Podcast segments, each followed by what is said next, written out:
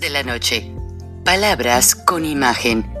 El análisis de los acontecimientos que influyen en nuestra vida con el periodista Francisco Durán Rosillo.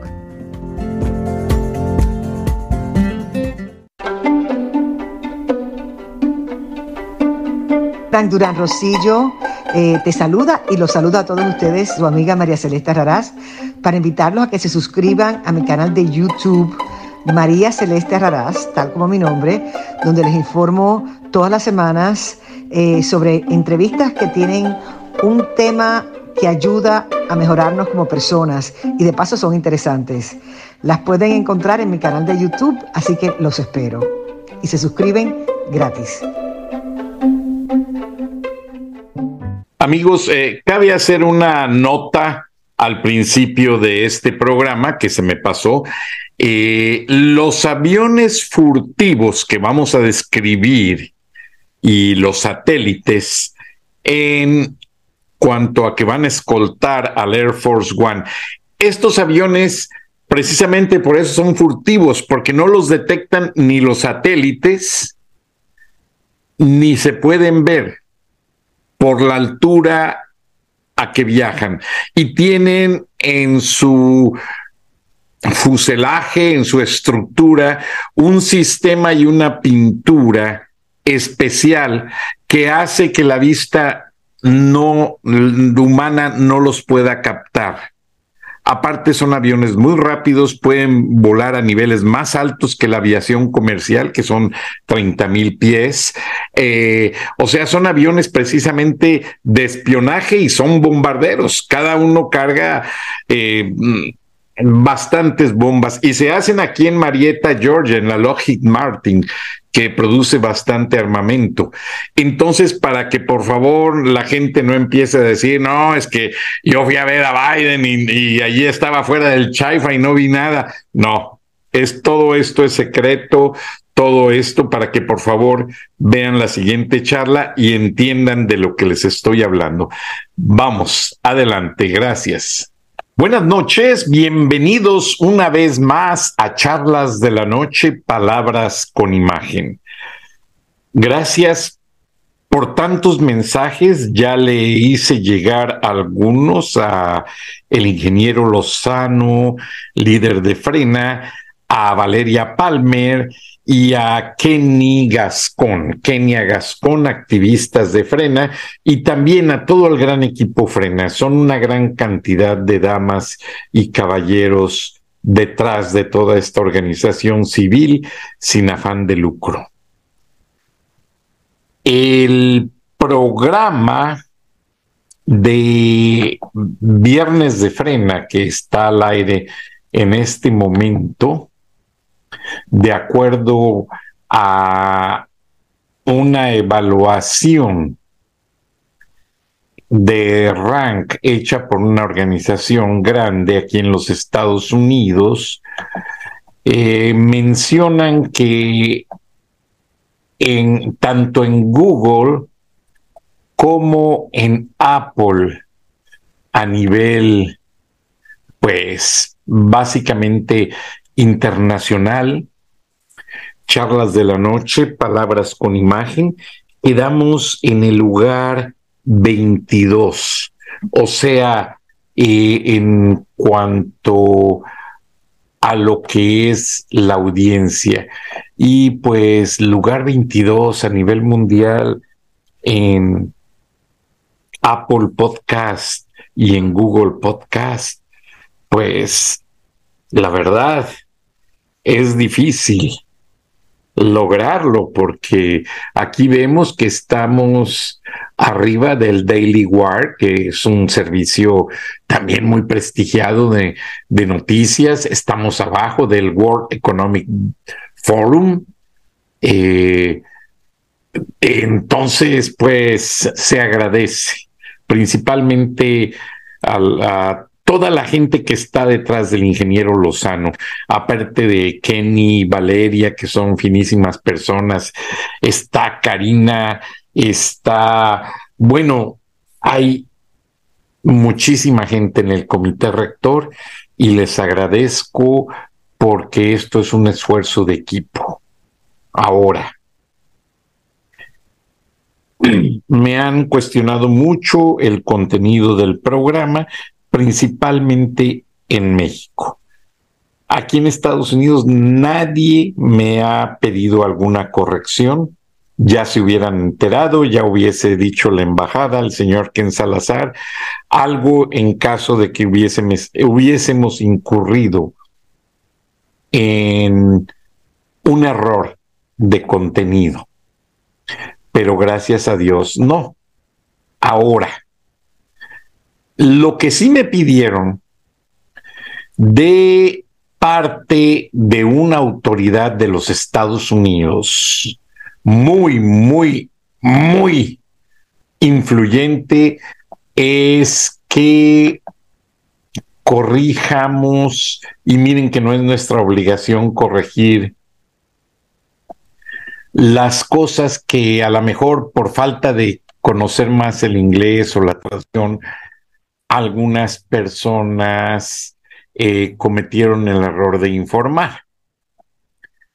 Aquí está un tweet que salió en México y que me lo hicieron llegar autoridades de Estados Unidos y dice, de acuerdo a Info eh, Ciudad de México News, última hora, mercenarios de Estados Unidos de la empresa Blackwater fueron quienes ejecutaron la detención del hijo del cartel de Sinaloa, protegido del gobierno de AMLO, las FFAA mexicanas solo se limitaron a poner un cerco sentado, sentando un nuevo precedente de sumisión del gobierno. Les voy a explicar por partes, ¿ok? Porque no me gusta eh, distorsionar ni criticar el trabajo de mis compañeros. Este es el sitio oficial de la empresa Blackwater. Esa foto fue tomada del sitio de contenidos y tiene hasta el crédito que corresponde a silentprofessionals.org, que es una organización que toma fotos eh, solamente de operaciones militares. Ahora aquí ven aparte, abajo, que Blackwater tiene sus legal issues y no es un secreto, ellos venden sus servicios. Y les voy a platicar rápidamente cómo nació esta organización Blackwater y la pueden checar en el Internet. Cuando el gobierno norteamericano ya tenía mucho tiempo en Irak, después del gobierno de George W. Bush, llega el presidente Obama y empezó a ser muy criticado porque no sacaba las tropas norteamericanas de Irak.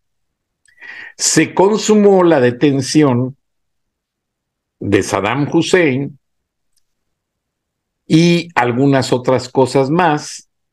Entonces el presidente Obama fue quien decidió usar ejércitos privados para mantener la seguridad de Irak esto fue una manera. Estados Unidos usa mucho los servicios de renta para evitar demandas, para evitar una serie de situaciones. En Estados Unidos, las prisiones de los estatales, federales y municipales son rentadas a organizaciones, no pertenecen al gobierno norteamericano para evitar una serie de asuntos legales, demandas y demás.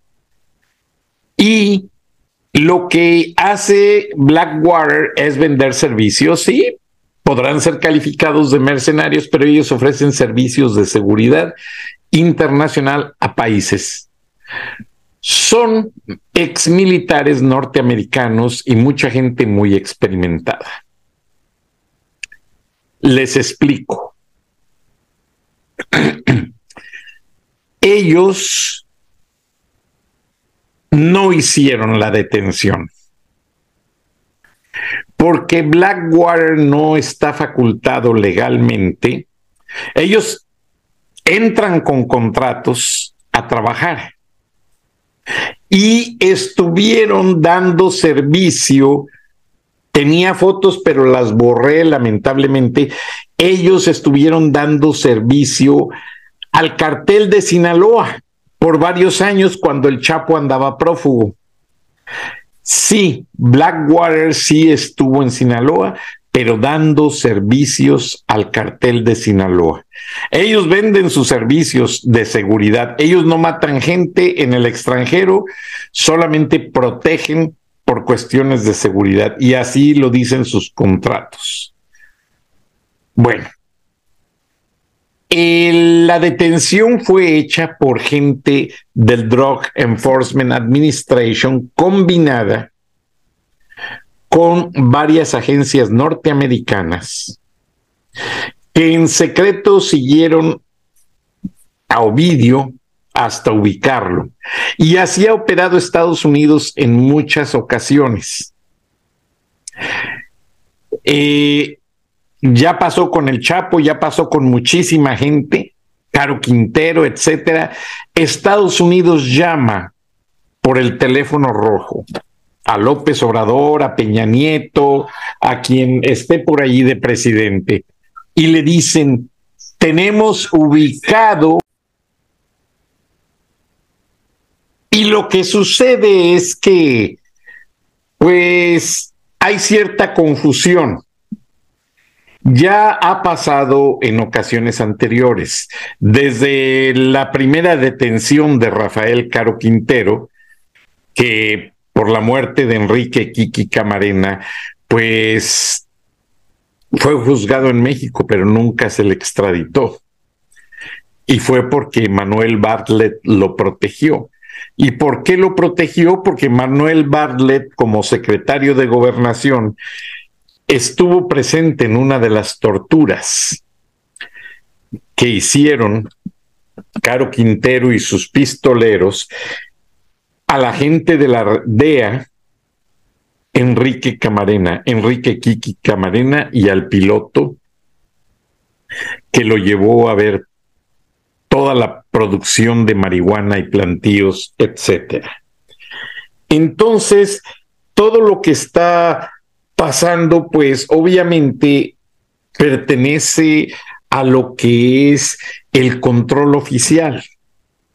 Estados Unidos lo que hace es ubica al delincuente en territorio mexicano y por eso los agentes de la DEA tienen visas que aunque se las dan tarde o no se las quieren dar, pero son acuerdos internacionales y están reconocidos. Hay agentes del FBI en Europa, hay agentes. ¿Por qué? Porque cuando un país tiene mucho tratado internacional, imagínense con el TEMEC, cuántos americanos no van y vienen diario, canadienses, etcétera, a México.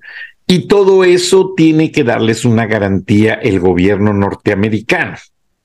Y a veces las autoridades mexicanas no tienen la facultad bilingüe para atender ciertas cosas. Entonces los norteamericanos investigan, encuentran al delincuente y lo reportan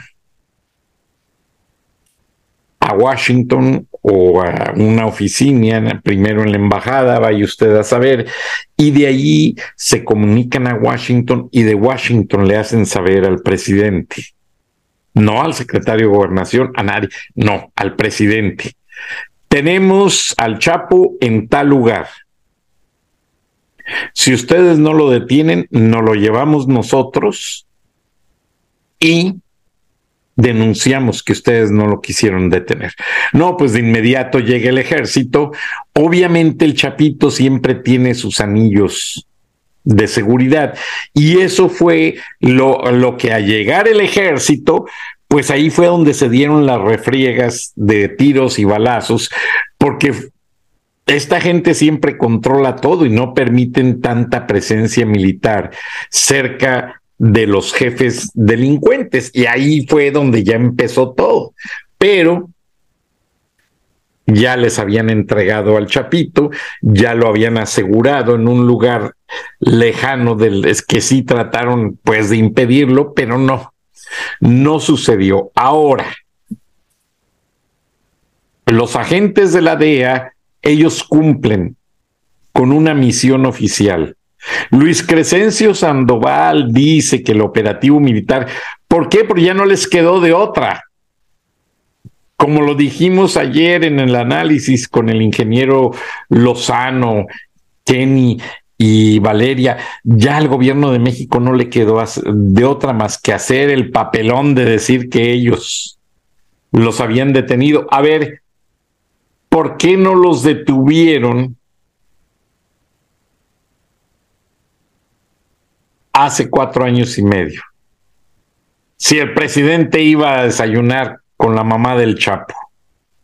López Obrador ha jugado tanto con la gente que me llegó de muy buena fuente que a la mamá del Chapo y a los hijos del Chapo, López les prometió la liberación del Chapo Guzmán y traerlo o llevarlo a México como lo hicieron con Salvador Cienfuegos.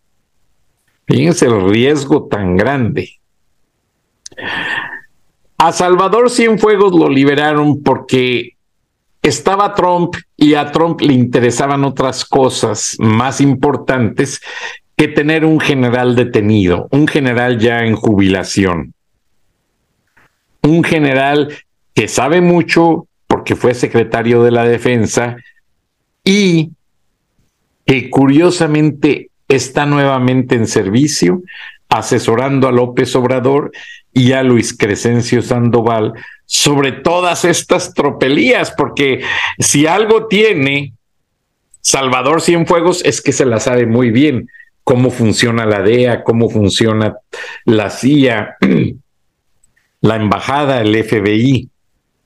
Pero lo que sucede es que sí fue la DEA y ya cuando se los entregaron, ya eh, fue cuando llegó el ejército, el cartel de Sinaloa trató de repeler, trataron de evitar el acercamiento de las fuerzas militares y ahí fue donde se agarraron.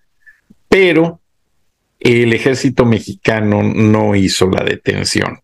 Eh, Salvador Cienfuegos, eh, quien es el jefe de Luis Crescencio Sandoval, sabe perfectamente cómo se tejió el asunto, porque de hecho nadie supo hasta la hora en que lo entregaron.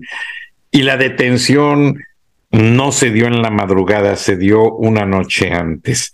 O sea, hoy es viernes, se supone que sucedió ayer jueves en la madrugada. No, desde el miércoles estaba detenido el chapito, pero eh, lo tenían pues sitiado como al papá que salió huyendo y de la casa de seguridad, la Policía Federal en aquel entonces se lo llevó a un hotel de paso y ahí lo tuvieron hasta que llegaron los refuerzos. Así se, se manejan y manipulan esas situaciones. Pero el tema eh, que realmente está causando furor es que también están tratando de confundir diciendo que le, le tramitan un amparo. Claro, es un derecho constitucional. Cualquier mexicano tenemos derecho a protegernos con una suspensión de amparo, lo cual significa que un juzgado federal, un juzgado de distrito, nos da cierta inmunidad temporal para no ser detenidos, mientras lo que le acusan a la persona, pues se puede comprobar y esta persona en calidad todavía de presunto responsable puede eh, juntar evidencia y pruebas para defenderse y decir, hey, yo no soy, me están confundiendo, es otro. Entonces, esa es la situación de la ley de amparo, pero el hecho de que le den el amparo a una persona no significa que no lo van a detener, no significa que no lo van a extraditar. El amparo es solamente un proceso temporal para mientras se ponen de acuerdo. Pero ya que la justicia saca su evidencia de manera coherente y comprueba todo, se va a la corte o al juzgado, ya sea de donde se esté ventilando el caso, ya sea de distritos y es federal, juzgado penal del Estado o un juzgado municipal. Y entonces, aunque la persona llegue amparada, se revisan las acusaciones, el presunto responsable hace su declaración preparatoria y tienen 72 horas el juez para declarar auto de libertad o un auto de formal prisión según convenga esta situación.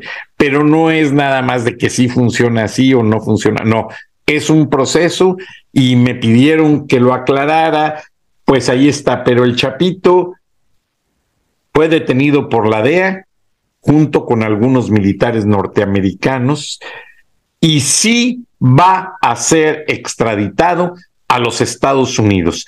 Quizás no mañana o pasado, en algunas semanas. Ahora, vamos a entrar a la sustancia del tema. El presidente Joe Biden va en el Air Force One a México con una comitiva, aparte de ir acompañado de su esposa, que es una maestra, que tiene doctorado en educación. A ver con qué le sale la supuesta PhD o doctora eh, Gutiérrez Müller. Eh, ojalá y no enseñen más el cobre. Es una vergüenza para nosotros los mexicanos ver que hemos caído tan bajo.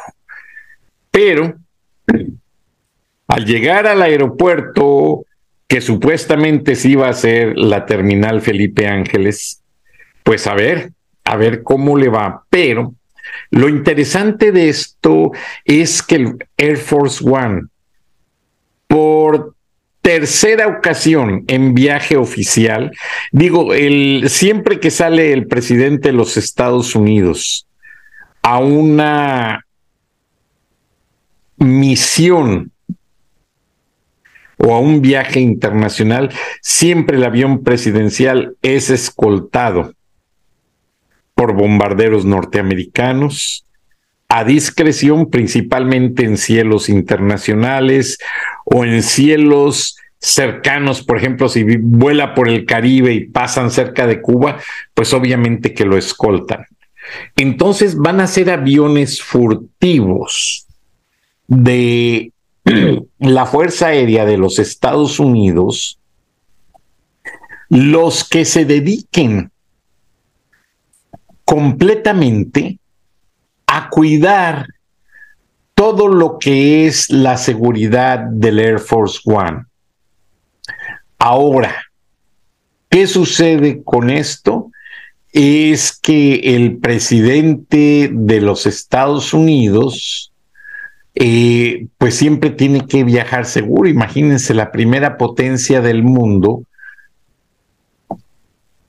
es algo, pues, que tiene mucho que cuidar eh, Estados Unidos, porque su presidente es su fuerza.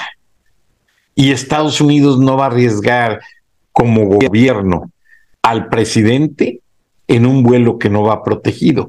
Entonces, el presidente Joe Biden viaja flanqueado o eh, más bien flanqueado, eh, porque los aviones tienen una,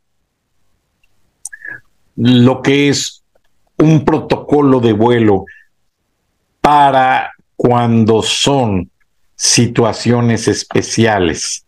Y ya les explico eh, como van a ver aquí en la gráfica, eh, Estados Unidos, aparte de llevar los aviones furtivos tanto al frente atrás, a los lados y abajo del avión, no dentro de lo que es el avión, sino eh, 10 mil pies abajo, van volando en sincronía estos bombarderos para cuidar que el Air Force One no sea atacado por nadie. Pero también un sistema Raytheon eh, que es lo más novedoso dentro de este nuevo milenio, desde que el presidente Trump eh, creó ese departamento de defensa espacial, aeroespacial. Bueno, pues ya tienen en funcionamiento lo que son. Y fíjense qué curioso, lo dan a conocer hoy viernes, cuando justo el presidente Trump, el presidente Biden va con López. Yo les informé hace unos días cómo va a cuidar Estados Unidos a México, Estados Unidos y Canadá de ese satélite ruso que quiere interceptar señales y robar la privacidad de los mexicanos. Bueno, Estados Unidos ya tiene su sistema de satélites instalado y lo que están preparando es no solamente evitar que Estados Unidos eh, esté, perdón, que Rusia esté involucrándose en la seguridad de México, eh, Estados Unidos y Canadá, sino que también eh, lo que va a proteger este sistema es para localizar misiles. Ahora que se habla tanto de que Norcorea y China quieren lanzar misiles contra Estados Unidos, pues este sistema satelital está tan bien perfeccionado y tan bien cuidado que lo que va a hacer es que alerta con mucha antelación la ubicación de un satélite que venga en dirección a un blanco norteamericano.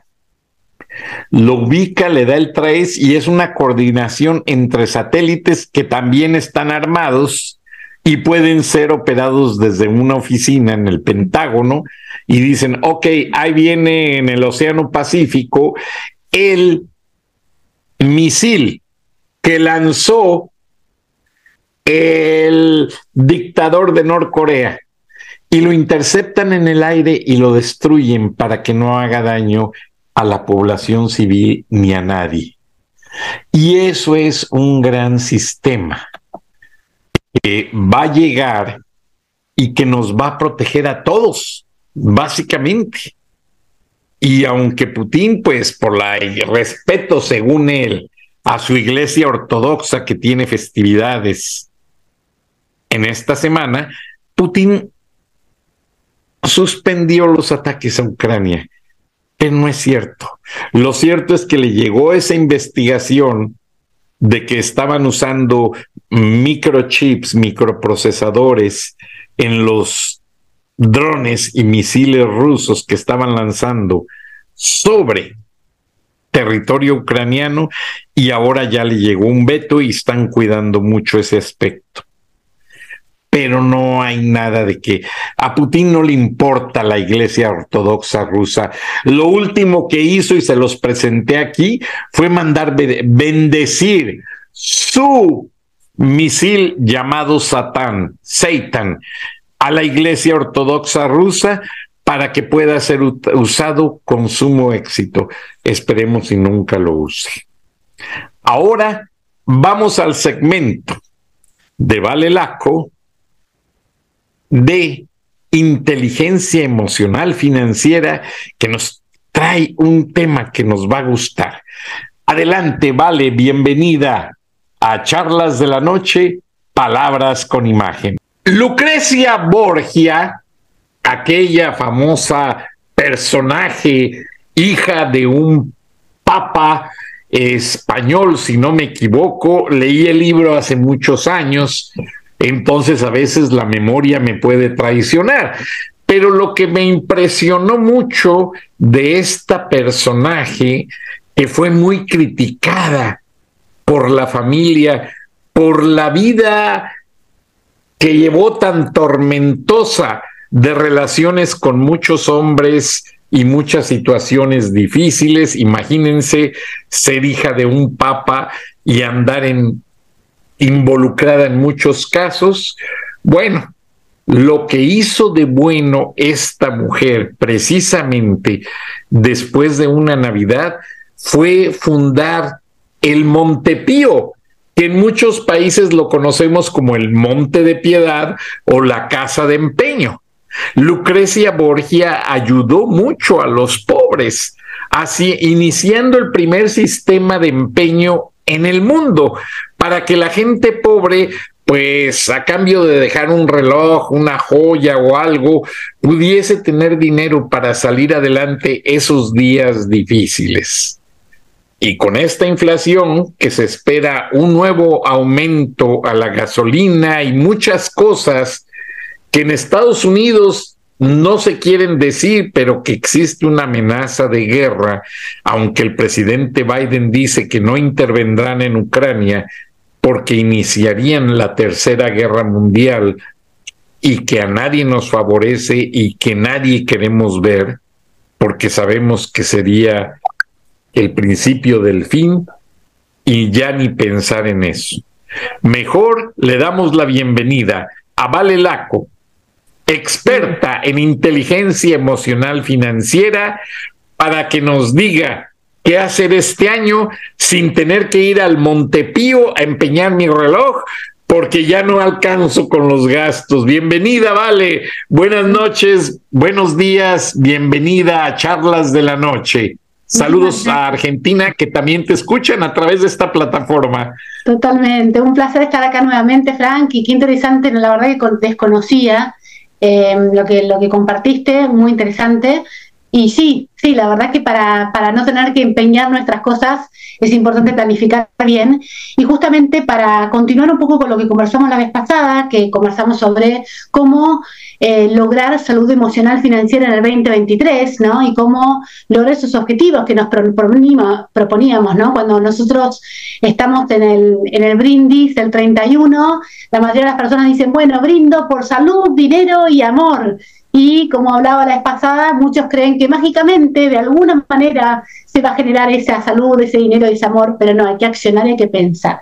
Entonces, en el, en el encuentro pasado, en la entrevista pasada, les compartí tips sobre cómo lograr esa salud emocional financiera, cómo pensar en los objetivos a corto, medio y largo plazo y cómo ir armando ese presupuesto contemplando diferentes aspectos para ir eh, lográndolos. Pero bueno, dentro de todo esto, algo muy, muy importante es nuestra fuente de ingresos, ¿no? Entonces, nuestras fuentes de ingresos ¿no? que tenemos en este momento, ¿nos van a poder llevar a lograr esos objetivos, a, esa, a lograr esa salud, ese dinero y ese amor, ¿no? O sea, o no. Entonces ahí es donde es muy importante que justamente reflexionemos sobre eso en este enero del 2023. Tenemos todo un año por delante como para decir, a ver, la cantidad de dinero que yo genero, me cubre todos esos objetivos, me cubre mis gastos fijos, mis gastos variables, mis objetivos a corto, mediano y largo plazo, lo que yo voy ahorrando e invirtiendo para eso o no. ¿Con cuántas fuentes de ingreso cuento? ¿no? A mí me encanta acá citar a Robert Kiyosaki, el autor del libro Padre Rico, Padre Pobre, que él habla de el cuadrante del flujo del dinero, ¿no? Es un cuadrante que es así donde habla que hay cuatro formas de generar ingresos.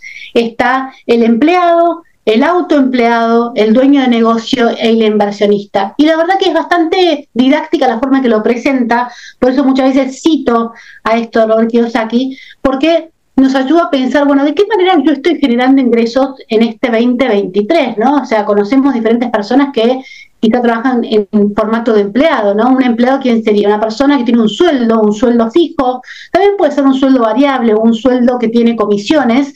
Entonces, esa es la forma en que genera ingresos, ¿sí? ¿Estás de acuerdo, Frank? Totalmente, yo te estoy escuchando con mucha atención porque necesito conocer una buena forma de generar ingresos.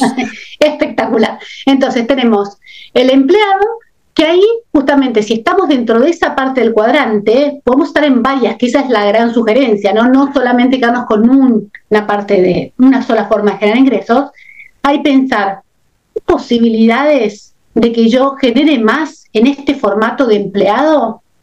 hay bonos, hay comisiones por acciones extraordinarias que puedo llegar a generar.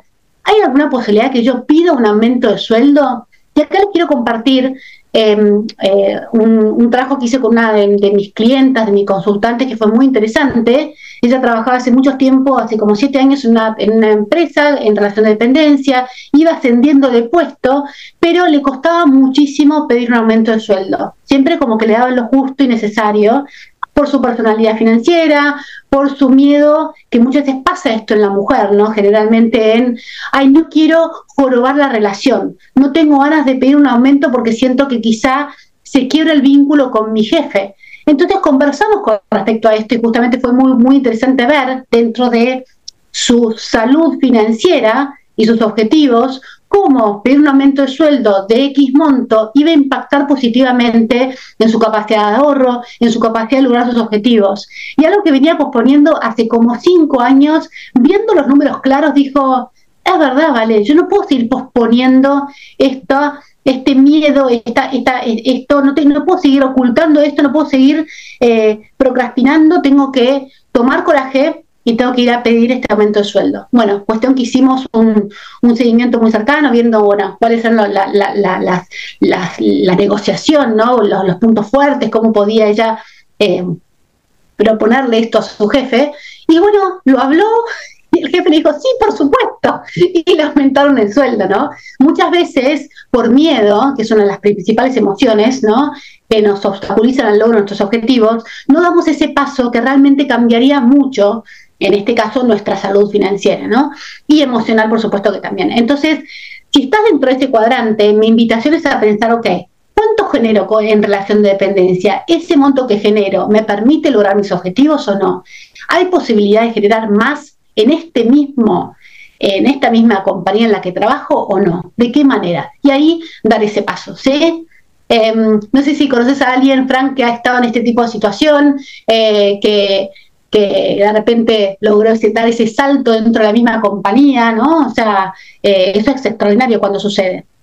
Sí, bastantes personas y principalmente aquí en Estados Unidos, yo estuve viendo situaciones muy interesantes porque los americanos son muy especiales especial, eh, principalmente a nivel corporativo.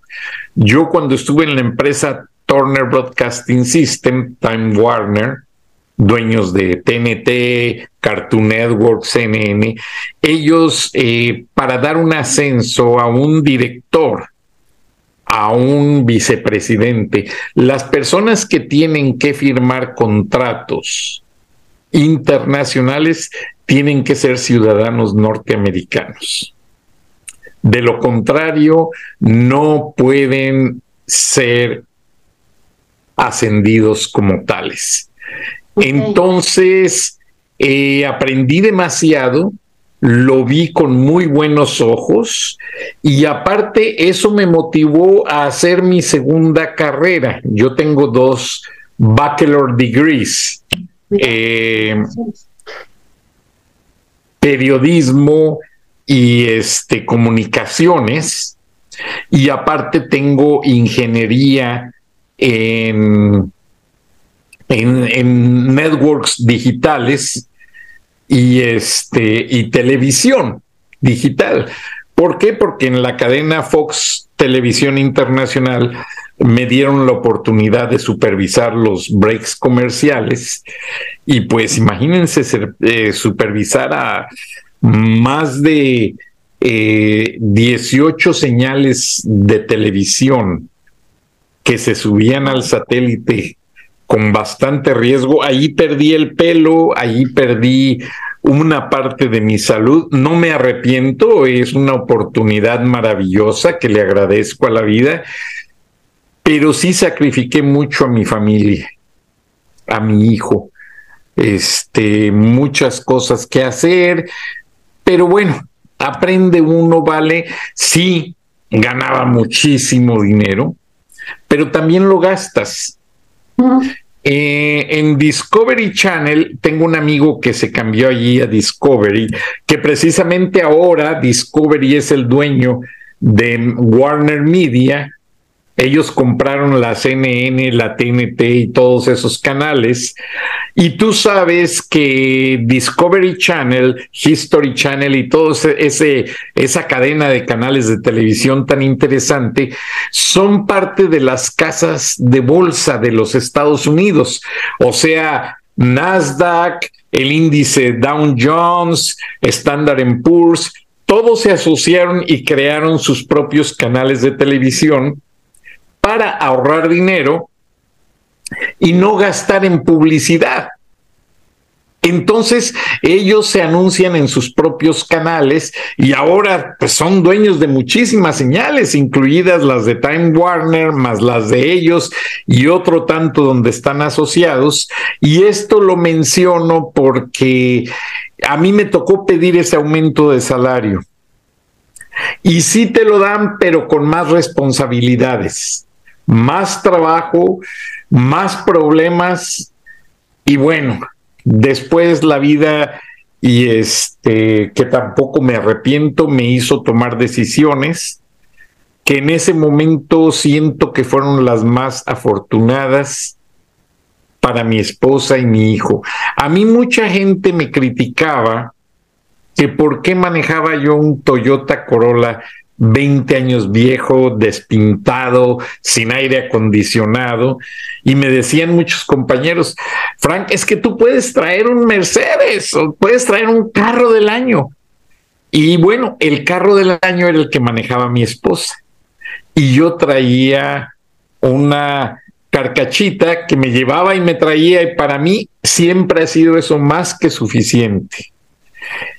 Un día me cansaron y me preguntaron, ¿por qué manejas un carro tan viejo y tan feo? Y mi respuesta, vale, fue, antes de conocerte, es que a mí no me gusta arrastrar el dinero. Porque es cierto, te pones una deuda de 50, 60 mil dólares en algo que lo usas para ir y venir y te privas de muchas cosas, más aparte el seguro del auto es carísimo, yo no me complico la vida, ¿vale? Y lo que estoy pensando en un futuro inmediato, ayer lo venía pensando, quiero hacer mi vida dependiente de una bicicleta ya no quiero manejar auto nunca más. Y créemelo, para como soy yo, me vas a ver en esa bicicleta muy pronto, por mi salud, por mi economía y porque soy muy feliz andando en bicicleta. Tú no tienes idea los grandes momentos que me, me gritaba mi hijo, papi, vámonos en las bicis.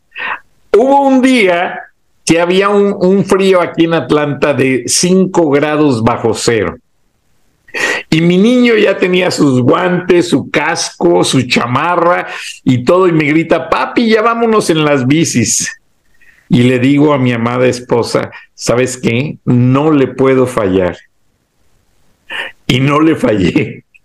Y nos fuimos al parque. Yo no sentía las manos, vale. De casualidad tenía dos bolsas de supermercado porque yo no llevaba guantes y me las puse de guantes para no sentir el aire frío y que no se me durmieran las manos.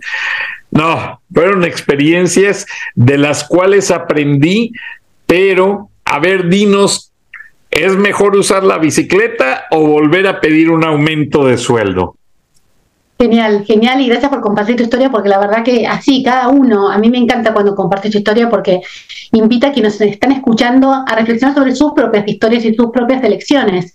Y a mí me encanta una frase que no sé si la compartí en este espacio o no, que es no ser esclavo de tu estilo de vida, ¿no?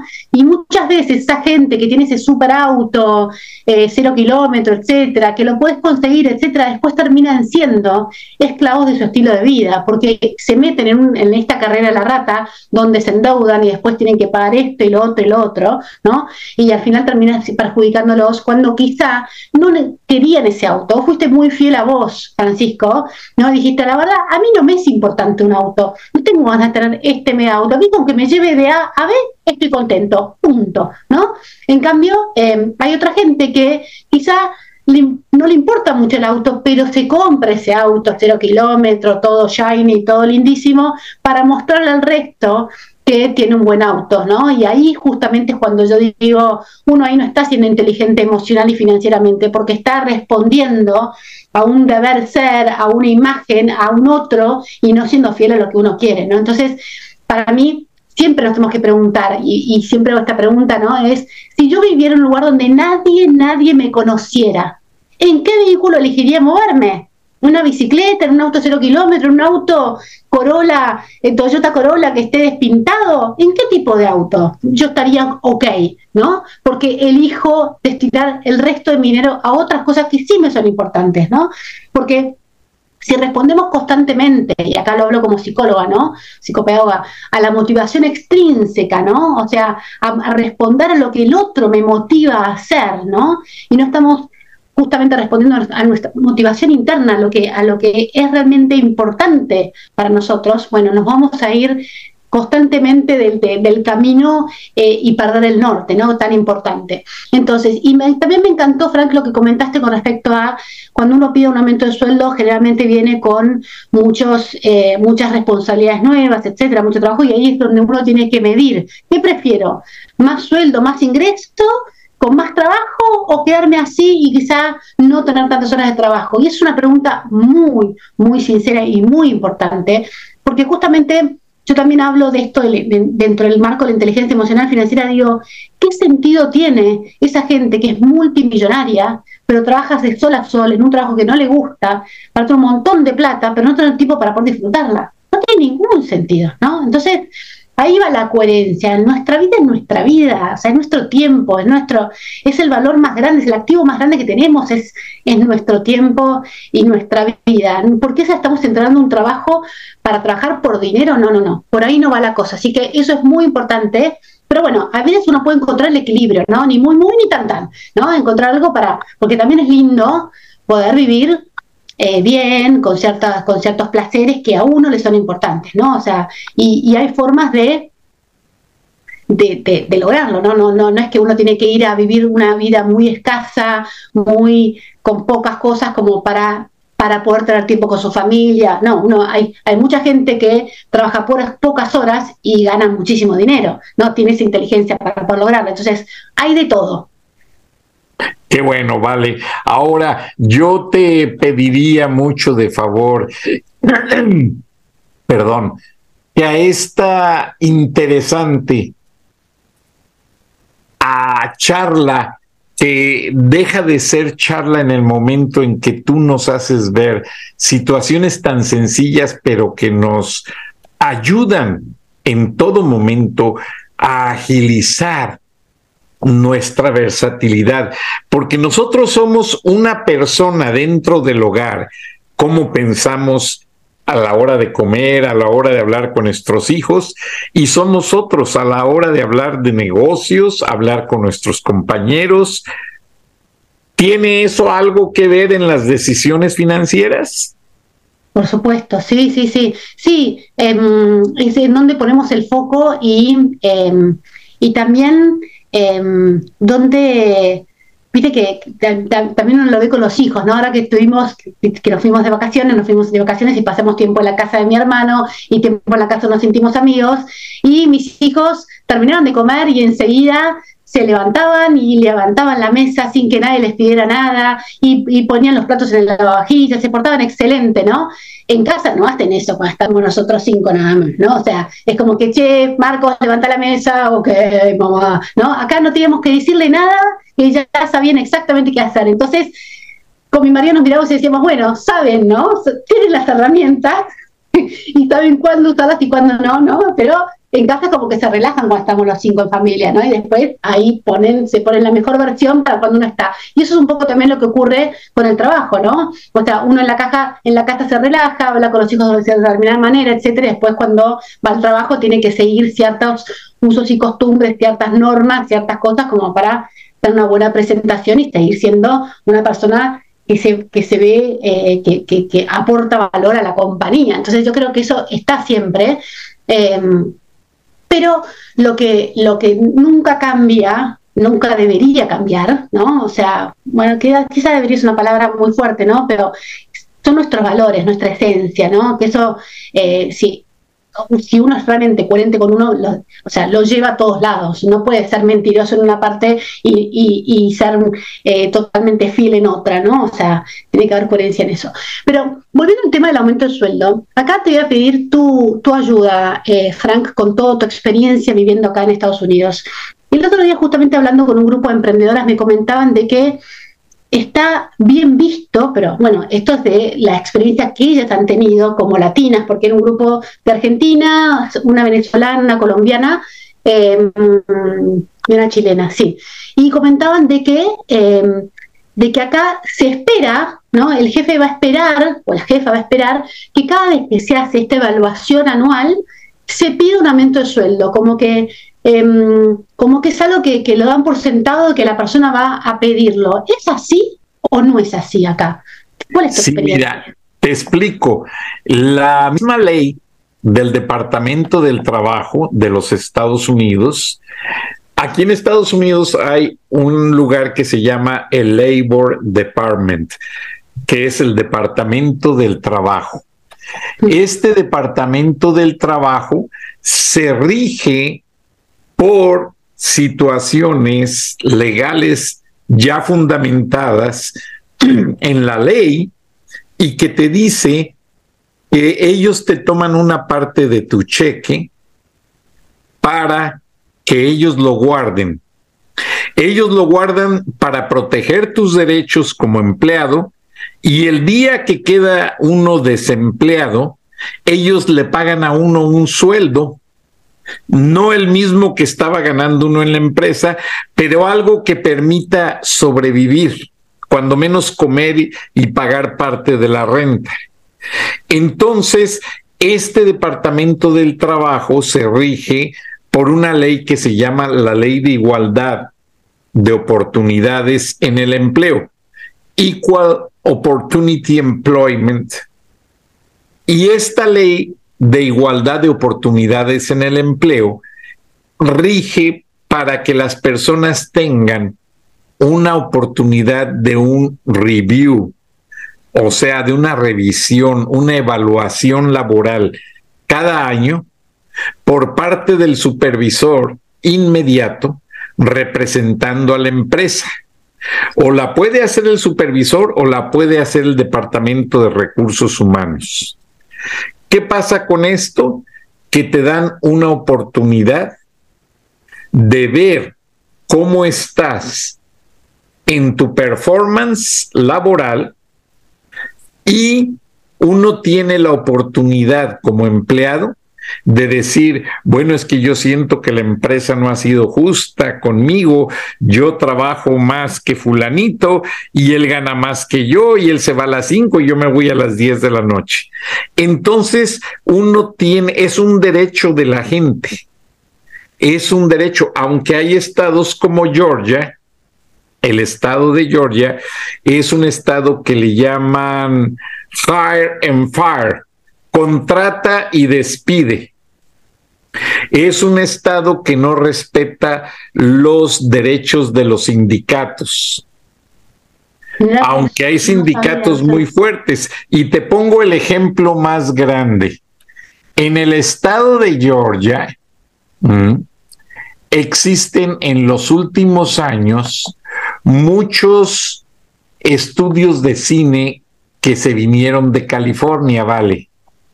Entonces tú quizás has escuchado hablar de esto. A mí no me gusta salir mucho, yo me pongo en un cuadrito chiquito para que tú seas la atención de todo.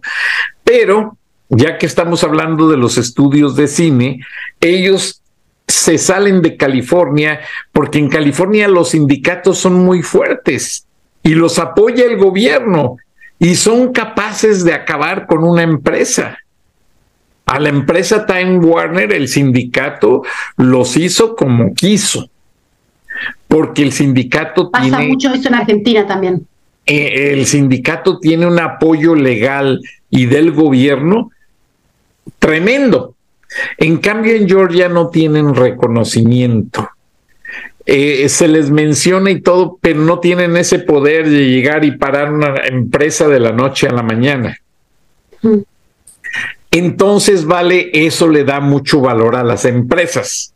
Porque tú sabes que los empleados que, y en mi muy punto de vista personal, los empleados que se meten a los sindicatos son los más burros, los más flojos, los más tontos, que no quieren trabajar y que quieren cubrir con una ley sindical todas sus deficiencias laborales. Ese es mi punto de vista de la gente sindicalizada.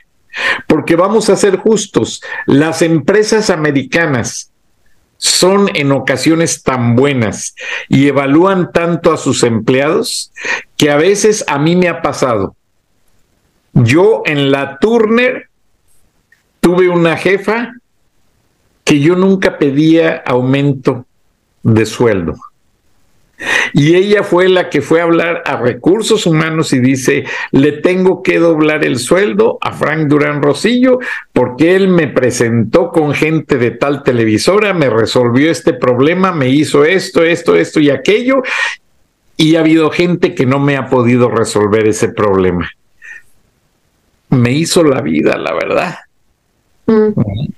Fantástico, fantástica y, qué, qué bendición haber tenido una jefa así, ¿no? Pero cuántas veces Maravillosa. Que, abusan, ¿no? De la buena fe del, empleado, de que no se da cuenta, que quizás no sabe. Jefa y amiga, vale.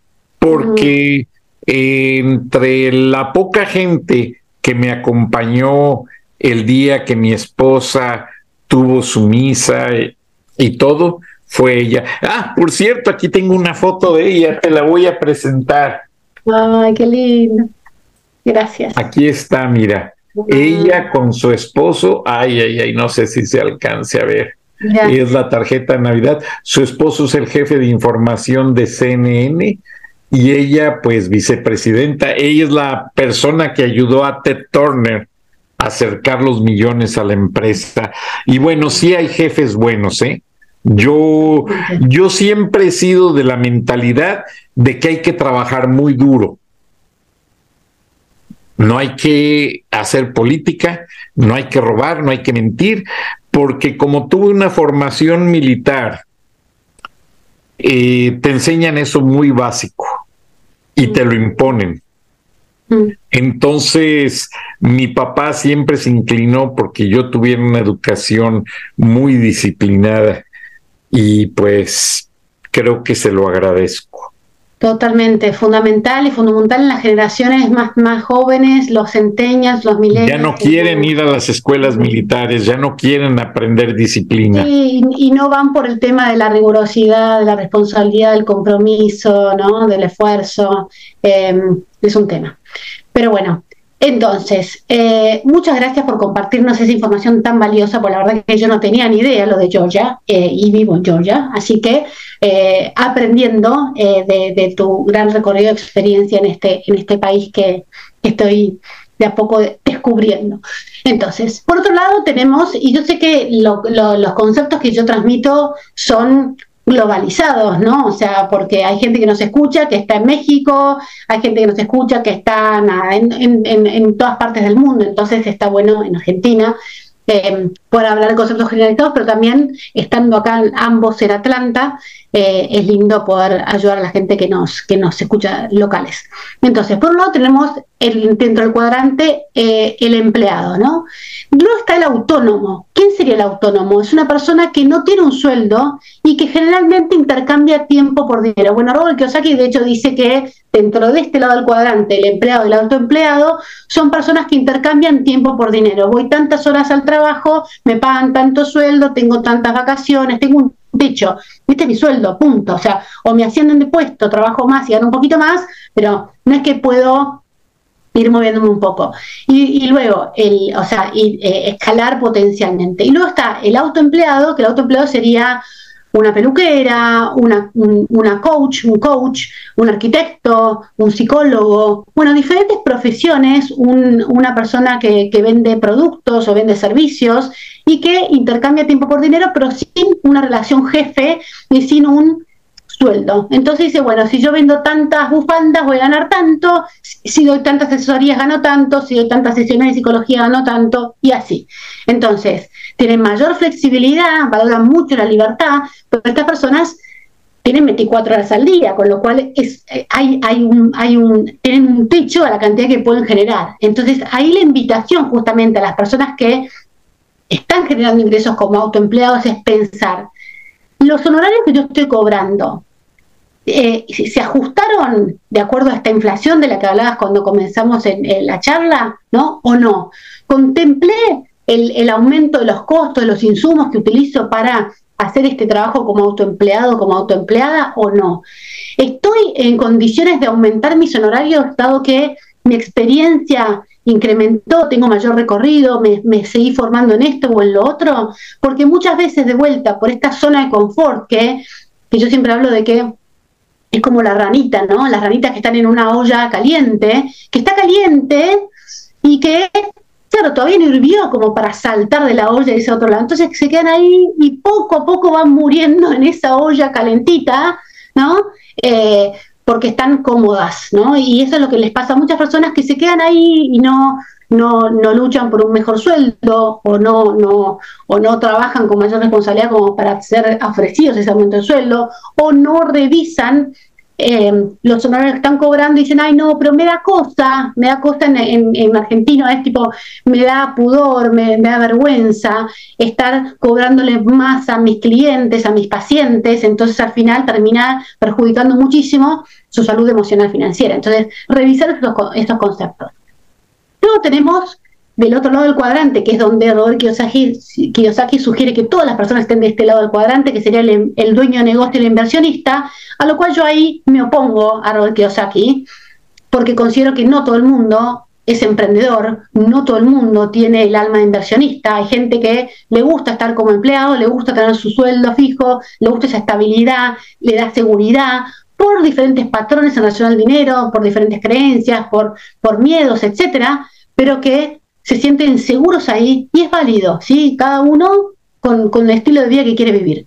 ¿no? Pero es verdad que cuando uno está del otro lado del cuadrante como dueño de negocio e inversionista, y ya tiene menos techo lo que puede generar. Es como que amplía mucho más. Entonces, ¿quién sería el dueño de negocio? Dueño de negocio sería el dueño de Turner, sería el dueño de Starbucks, sería el dueño de, de, una cadena de, de, cine, sería el dueño de cualquier negocio, de una cafetería, de un restaurante, etcétera, en el cual uno genera ingresos y puede generar ingresos cuando uno no está presente, no intercambia tiempo por dinero. Uno puede, puede delegar eh, el, eh, la atención al cliente, etcétera, en diferentes empleados y de esta manera seguir generando dinero. Pero bueno, acá justamente en esta evaluación de nuestros ingresos en este 2023 es algunas partes del modelo de negocio dentro de mi negocio que puedo mejorar, que puedo cambiar como para generar más.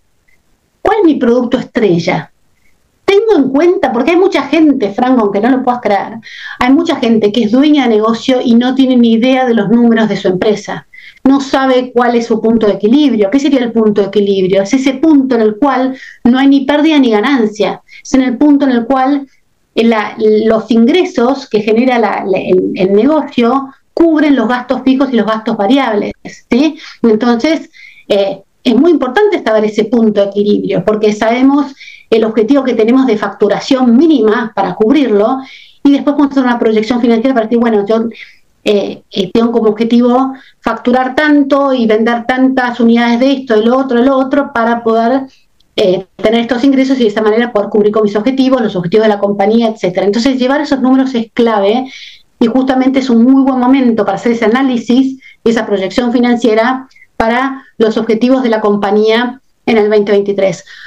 Por supuesto que lo ideal sería haberlo hecho antes, ¿no? Pero si estamos hablando de los latinos, los latinos generalmente somos bastante cortoplacistas y muchos lo hacen muy sobre el pucho, decimos los argentinos, que es sobre el momento y no, o sea, generalmente los europeos, y calculo que los norteamericanos también, hablo de los europeos porque viví mucho tiempo en Inglaterra y tengo, tengo una hermana mía que vive en Suiza, etcétera, y sé que planifican muy a, mediano o largo plazo, entonces estos, estos números ya los tienen desde hace mucho tiempo atrás. Pero si no los tenés y sos dueño de negocio, te, te sugiero, te invito a que de manera urgente los mires porque te va a poder dar la, información que necesitas como para ver cómo hacer para generar más en este 2023. Y por último, tenemos en el cuadrante el inversionista, ¿no? Que el inversionista, ¿cuál sería? Esa persona que tiene dinero, que lo pone a invertir de alguna manera u otra y su, dinero genera más dinero. Puede ser invertir en bienes raíces, en el mercado de capitales, en, en criptomonedas, en, en, startups, en tantas, hay tantas formas de invertir hoy en día que la verdad que ahí depende mucho del perfil del inversor de cada uno, los objetivos que tenga, eh, etcétera, ¿no? Y y también es importante pensar de que no, no es que uno, que como decía al principio, no es que uno está en una parte del cuadrante. Lo ideal sería diversificar nuestras fuentes de ingreso y estar, por ejemplo, empleado e inversionista o dueño de negocio inversionista o empleado y autoempleado e inversionista. O sea, uno puede combinar varias formas para de esa manera no solamente incrementar tu fuente de ingresos y generar más, sino también diversificarlas. ¿Para qué? Para que si ocurren eh, eventos extraordinarios como fue la pandemia, uno pueda decir, bueno, quizás se me frena este ingreso porque, vamos que no sé, uno em, trabajaba como autoempleado vendiendo, eh, no sé, bufandas, volviendo al tema de las bufandas. Y bueno, nadie usa una bufanda porque nadie está haciendo de su casa. Entonces de repente me vi que se me cortó por completo mi ingreso bueno, pero si yo en paralelo estaba invirtiendo mi dinero, voy a poder tener un ingreso residual a partir de ahí, o si estaba trabajando en relación de dependencia, puedo mantener mi trabajo si puedo trabajar online, etcétera, ¿no? Entonces, muy importante siempre eh, pensar en esto y cuando compartimos nuestras finanzas con otra persona, ya sea nuestra pareja, un amigo, un hermano, etcétera, pensar en nuestras fuentes de ingreso y cómo vamos a hacer para juntos eh, planificar este, este 2023 considerando los ingresos que generamos en conjunto, ¿no?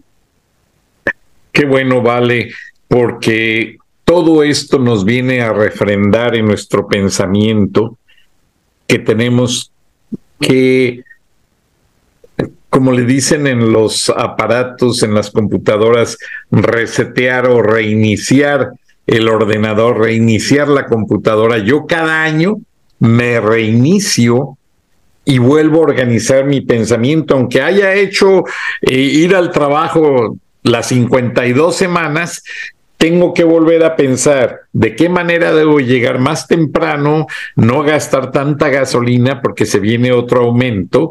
Y te quería decir antes de cerrar el programa, porque es muy polémico en los Estados Unidos, el, uso de las criptomonedas. Acaban de detener a una persona en las en, las islas de Nassau, por allá en el Caribe, porque las criptomonedas no existen. Es una computadora y un loco que se le ocurrió que dice, ahora deposítenme muchos dólares y yo les voy a dar una clave para que compren cosas. Te voy a platicar, el primer usuario del Bitcoin, un japonés, falleció de un derrame cerebral. Llegó a juntar más de 40 millones de dólares. Su familia nunca pudo conseguir el password, la, la palabra clave para poder accesar a su criptomoneda. Se identificaron, llamaron al sistema Bitcoin, no les dieron nada porque las reglas dicen, este, esta operación es secreta. Y así el Bitcoin como sube, baja y cae en la nada. Porque el presidente de Chase Manhattan Bank, que es un hombre muy reconocido eh, y que sigue las políticas de JP Morgan, enseguida te doy su, su anécdota, porque me encanta, yo leo mucho y me acuerdo, me gusta acordarme esas anécdotas. Hace dos años el presidente de Chase Manhattan dijo que no iban a apostar a las criptomonedas y no lo están haciendo porque son el peor engaño. Ahora, recuerda que Chase Manhattan Bank, cuando el presidente Nixon cerró el plan oro con la Reserva Federal. El plan oro era que Estados Unidos tenía en su reserva oro y por cada dólar que imprimía hacía el equivalente guardado en oro. De hecho, hubo un presidente francés que mandó tres onzas de oro a ver si es cierto que le pagaban tantos dólares y luego hizo la reconversión y el gobierno de Estados Unidos se lo respetó. Pero cuando el presidente Nixon canceló el plan oro, Estados Unidos no se deshizo del oro. Lo guardó a manera de inversión en las bóvedas de Chase Manhattan Bank en Nueva York y en una base militar. Entonces el dólar ahí tiene su oro respaldado. Ahora, otra anécdota por el cual los banqueros, y tengo el orgullo de ser padre de un banquero multilingüe, los banqueros de Chase Manhattan Bank tienen la filosofía de JP Morgan.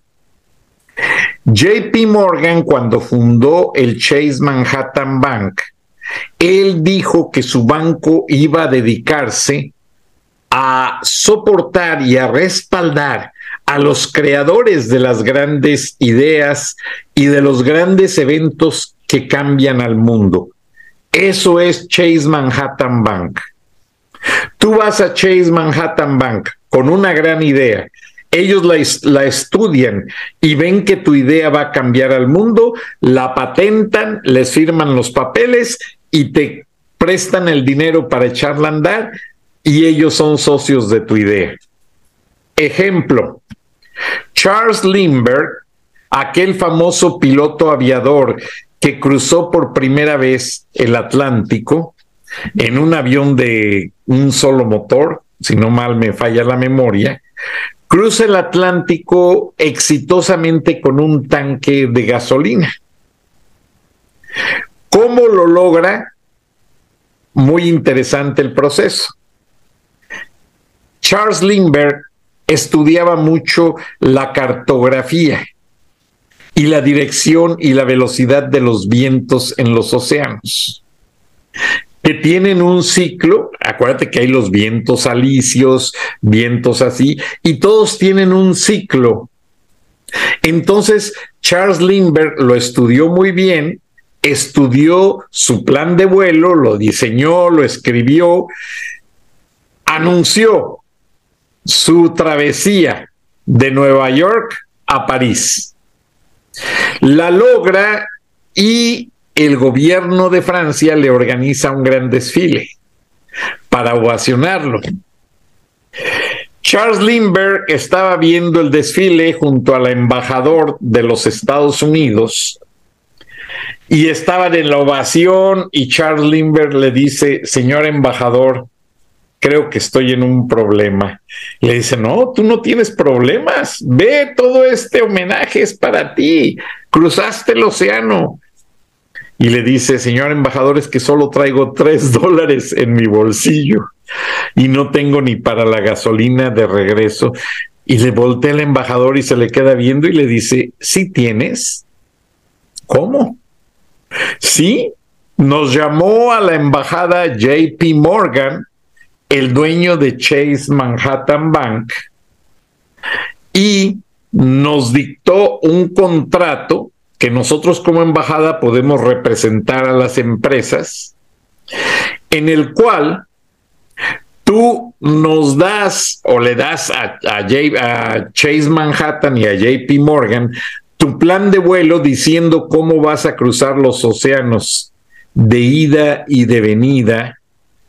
Y entonces tú vendes esa, esas ideas, esa tecnología del viento, tecnología es ver el desarrollo de cómo funciona el viento y ya tienes un depósito de 3 millones de dólares, solo por ese hecho. Y entonces le dice Charles Lindbergh, entonces tengo 3 millones de dólares. Embajador le dice, sí, eres dueño de ellos. Cuando regreses a Nueva York, tú puedes sacar tu dinero y disfrutarlo. Solo fírmale aquí que tengo que responderle yo al señor JP Morgan de que ya firmaste ese contrato y tú les vas a entregar la cartografía. Aceptó, firmó, entregó la cartografía y cuando regresa a Nueva York, se reporta al, al Chase Manhattan y el Chase Manhattan le dice aquí está su cuenta por 3 millones de dólares y JP Morgan vendió toda la información a Pan American Airlines, que fue la primera aerolínea que empezó a cruzar los océanos usando todas esas notas de cartografía y de vientos y de temperaturas que Charles Lindbergh había anotado. Porque tengo muchos amigos pilotos. De hecho, yo he usado vuelos privados. En las noticias se usa mucho que una emergencia y rentas un avión y vámonos a cubrir la historia. Y mis amigos pilotos me dicen, no, es que tienes que ir este, con un plan de vuelo que te lo aprueba el aeropuerto, si no, no puedes despegar ni aterrizar. Y en el plan de vuelo van todos los detalles hasta la hora exacta de salida, si no, no sales. Y cuando van volando, los pilotos siempre van pensando las cuatro fuerzas que hay. La fuerza que te viene del frente pueden ser vientos u otro avión o una montaña. La fuerza que hay abajo, que puede ser lo mismo, otro avión, el pico de una montaña y las fuerzas de los lados y la fuerza de atrás, que puede ser un huracán que te puede empujar. Entonces, es interesantísimo todo eso. Y si encuentro el libro de la, de la biografía de Charles Lindbergh, te lo voy a prestar, porque es una historia maravillosa de cómo un hombre de ser pobre pero muy estudioso de la aviación, se hace un millonario de la noche a la mañana, pero todo gracias a sus conocimientos. Vale Laco, experta en eh, inteligencia emocional financiera, te agradezco, pero nos ganó el tiempo. Por favor, ah, cierre el programa. Súper interesante, súper interesante lo que compartiste y la verdad que sí, y de hecho hoy vemos estas situaciones con los inversores ángeles, ¿no? Que justamente es otra forma de invertir, ¿no? Decir, bueno, hay una idea que me parece que va a ser una idea muy innovadora, que va a pegar muy bien en el mercado, etcétera. Entonces yo invierto en esa compañía, le doy ese capital a este emprendedor, emprendedora, a este, para que lo puedan desarrollar y de esa manera después tengo una participación en las ganancias, ¿no? O sea, eh, cómo eso lo llevamos hoy en día y cómo muchos aprendieron, ¿no? De estas prácticas, ¿no? Que, que, las grandes empresas arrancan y después se puede llevar, que eso es lo lindo, ¿no? Pensar que en ese entonces solo un JP Morgan podía hacer algo así, ¿no? Em, un Chase Manhattan podía hacer algo así, pero hoy en día lo vemos con pequeños inversores que a través del crowdfunding dicen, yo veo a tal persona que tiene una idea, que no tiene que ser una idea tan majestuosa como la de este hombre, sino algo más chiquitito, y así todo uno puede invertir y hacer crecer su capital y aportar algo al mundo, ¿no? Porque también para mí es muy importante cuando uno es dueño de negocio, ¿no? Que, que la idea que aporte sea una idea que que haga bien a la sociedad, que haga bien al mundo. Eso es súper importante, ¿no? Porque si no, lo estamos destruyendo. Así que gracias porque trajo muy a, al, al, tema que, conversamos hoy de que son las diferentes fuentes de ingreso y cómo este hombre logró eh, con toda su sapiencia, ¿no? con todo su, conocimiento y toda su, su, dedicación, compromiso y pasión, porque hubo mucha pasión ¿no? en ese estudio, mucho interés, porque una persona no lo hace simplemente por querer, o sea, había mucha, mucha dedicación, los grandes genios ¿no? fueron, fueron horas y horas dedicadas a, a descubrir algo y, después ya lo, lo, logran. ¿no? Así que placer enorme, Frank, una vez más, eh, compartir con, vos y con toda la audiencia. Y, bueno, seguiremos aprendiendo estos temas que es que me encanta porque, porque yo aprendo un montón de vos. No, yo también. Como siempre te digo, es una caja de Pandora. O sea, no, no, no, de repente tienes un, conocimiento espectacular. Te lo agradezco, Vale. Y en el próximo programa hablamos de la caja de Pandora. Ok, dale. Porque es, es algo de la mitología griega súper eh, interesante y todo salió de la caja de Pandora excepto la esperanza.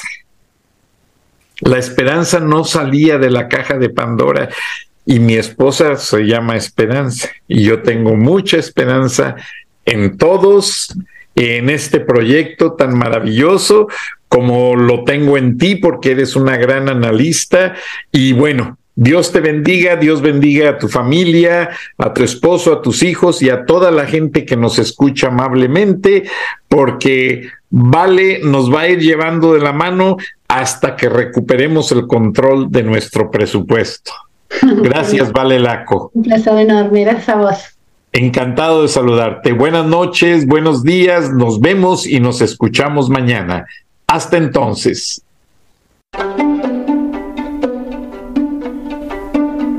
Frank Durán Rosillo eh, te saluda y los saluda a todos ustedes, su amiga María Celeste Raraz, para invitarlos a que se suscriban a mi canal de YouTube María Celeste Raraz, tal como mi nombre, donde les informo todas las semanas eh, sobre entrevistas que tienen un tema que ayuda a mejorarnos como personas y de paso son interesantes. Las pueden encontrar en mi canal de YouTube, así que los espero. Y se suscriben gratis.